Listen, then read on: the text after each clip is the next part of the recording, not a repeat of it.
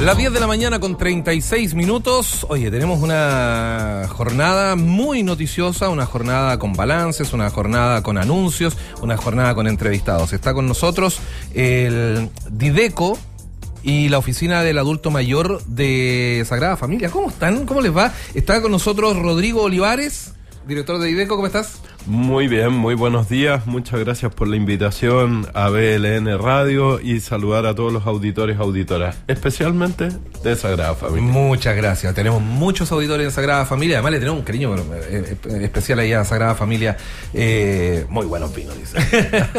Roberto Bugueño, encargado de la oficina del adulto mayor. ¿Cómo estás, Roberto? Muy buenos días bien, también. Bien, bien, cerca el micrófono, por favor, ahí. Buenos días, Francisco. ¿Cómo les va? Muy buenos días. Oye, hay hartas cosas interesantes que comentar respecto a Sagrada Familia. Primero, ¿cómo pasaron el temporal?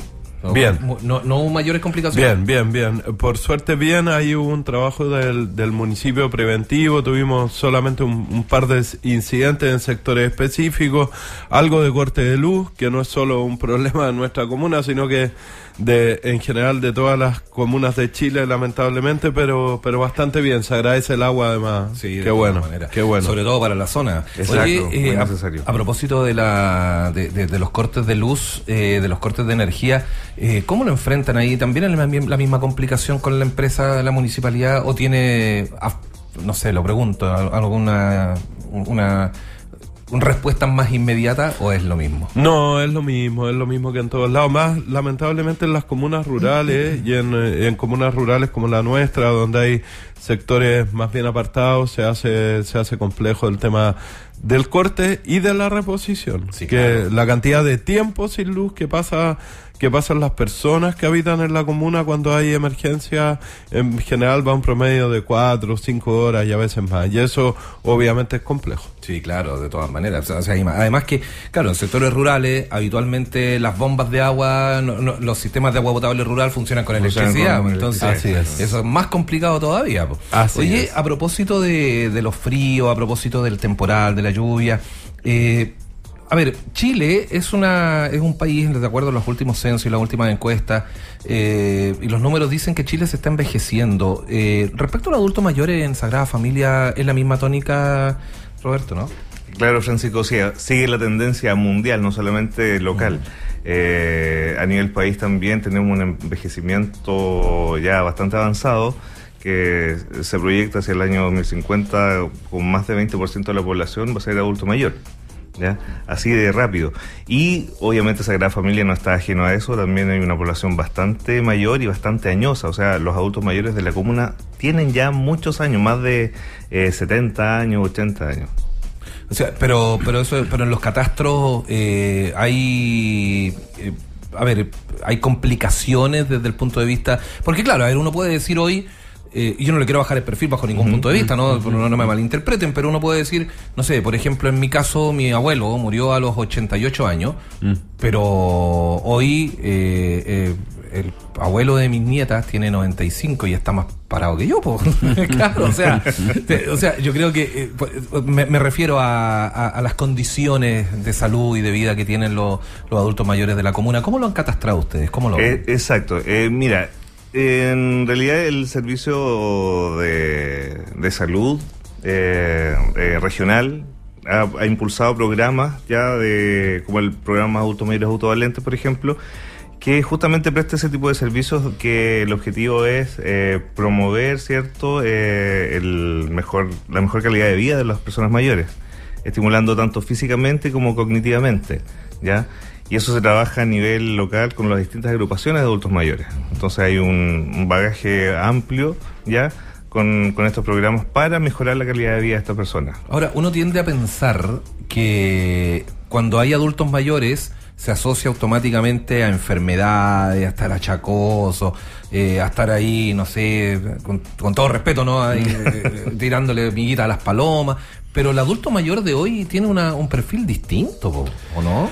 Absolutamente. Eh, hoy día los adultos mayores y las adultas mayores eh, tienen una necesidad y como decía Roberto, a través de distintos programas gubernamentales eso se va fomentando de actividad.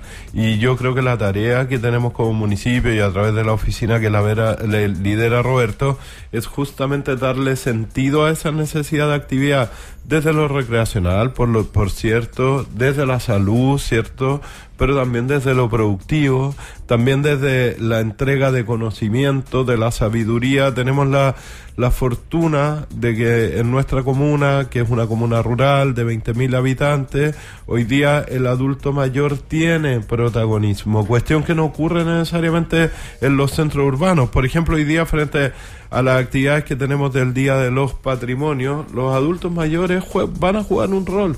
Un rol no solo desde la caracterización de cómo se hacían las cosas antes, que eso es relevante y es parte de la historia, sino que de transmitir esa forma de relacionarse, esa forma de acercarse a la vida, de, de entender la vida que que es tan relevante. Y en términos estadísticos, que es un poco lo que tú preguntabas, Francisco, alrededor de 4.200, 4.300 adultos mayores hay en la comuna de los 20.000 habitantes. Va muy en la línea del 20 y tantos por ciento en Chile, en eso no nos escapamos de la realidad.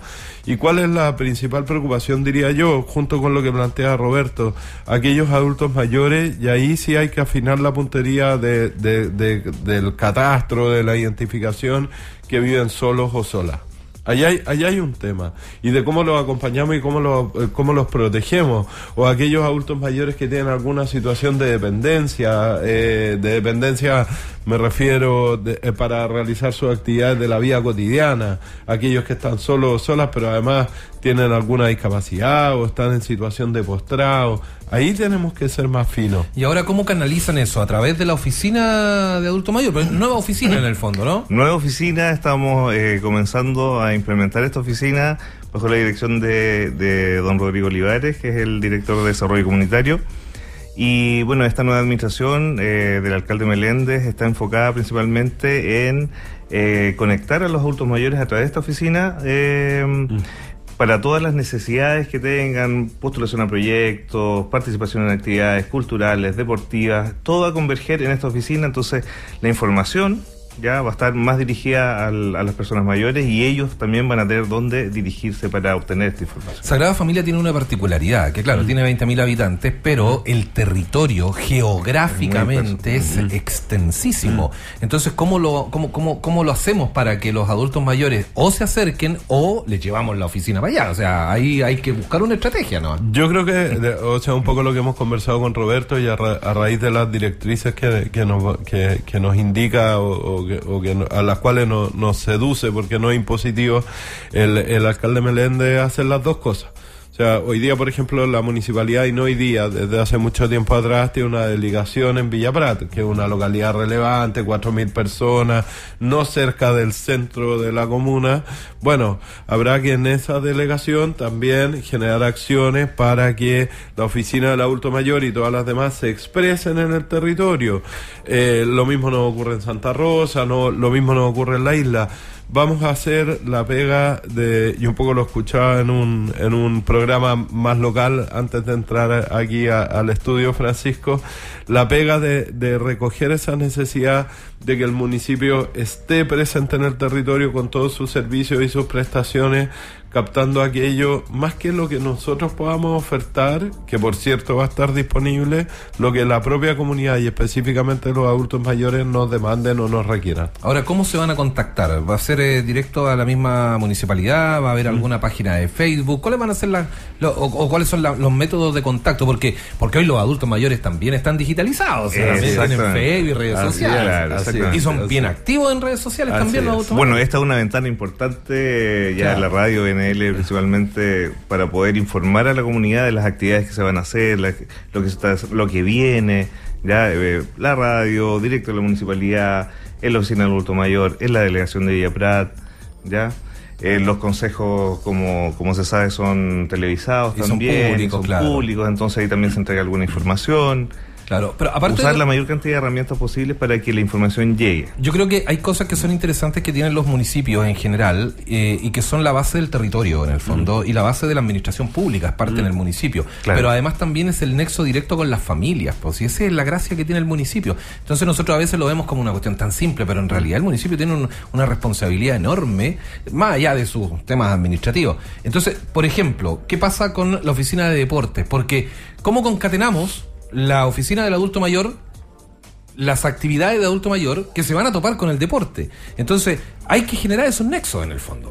Bueno, esa es la, esa es la gracia, pues cuando tú tienes oficina de desarrollo productivo, cuando tú tienes la oficina de la mujer, oficina del adulto mayor, o ahora tu pregunta específica con respecto a la oficina de deporte que también estamos creando, si funcionan como espacios aislados, estamos fritos. Estamos fritos. Estamos fritos. Porque la gracia de los municipios, tal como tú planteas, es que hay una integralidad en la entrega de servicios del Estado y los que el propio municipio genera, donde tú puedes aglutinar en los ministerios, en la seremía, es mucho más complejo. Entonces, eh, por ejemplo, oficina de deporte que estamos creando ahí con nuestro coordinador eh, Ramón, es tiene tres, dos áreas. Una, por supuesto, fomentar el deporte de excelencia. Eh, tenemos nosotros grandes competidores y grandes competidoras en distintas disciplinas y esa es un área y hay que fomentarla y hay que potenciarla y hay que entregarle recursos.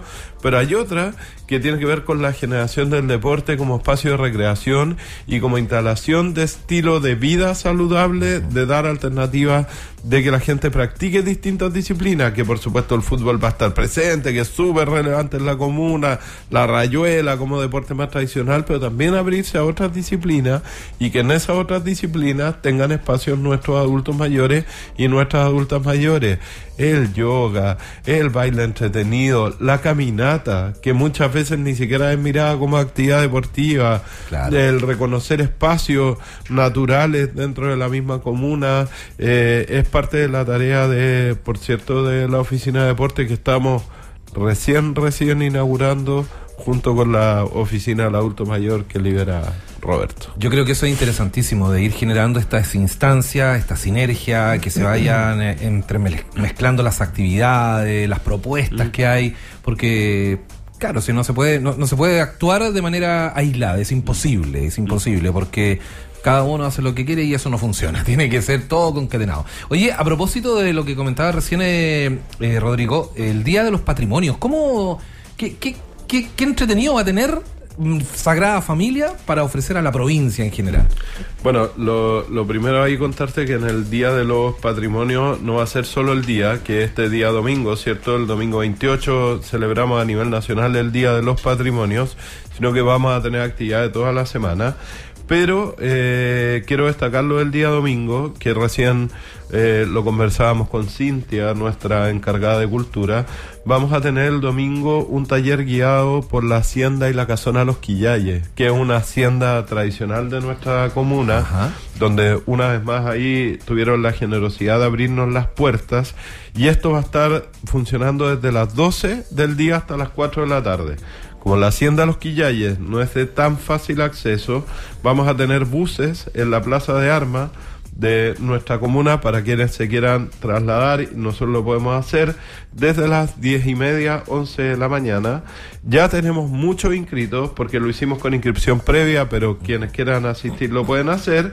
Y como les digo, vamos a tener además de la visita a la hacienda propiamente tal ese día, que ya es una actividad en sí misma, vamos a tener una exposición fotográfica, vamos a tener exposición de fuegos típicos, de autos clásicos y antiguos, pero además vamos a tener a nuestra comunidad de los Quillayes, a la Junta de Vecinos, a quien aprovecho de agradecer eh, su trabajo y su buena voluntad con traje a la usanza.